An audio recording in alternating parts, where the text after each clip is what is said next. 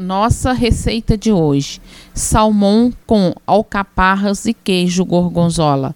Nós vamos precisar para essa receita de um filé de salmão, um vidro de alcaparras e um triângulo de queijo gorgonzola.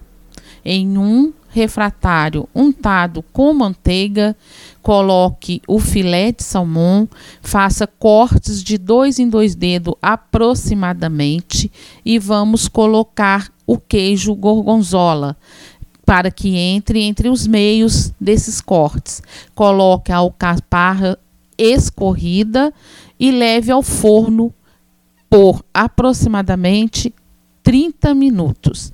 Você também tem a opção se não gostar do queijo gorgonzola, usar cebola, rodelas de cebola e manteiga.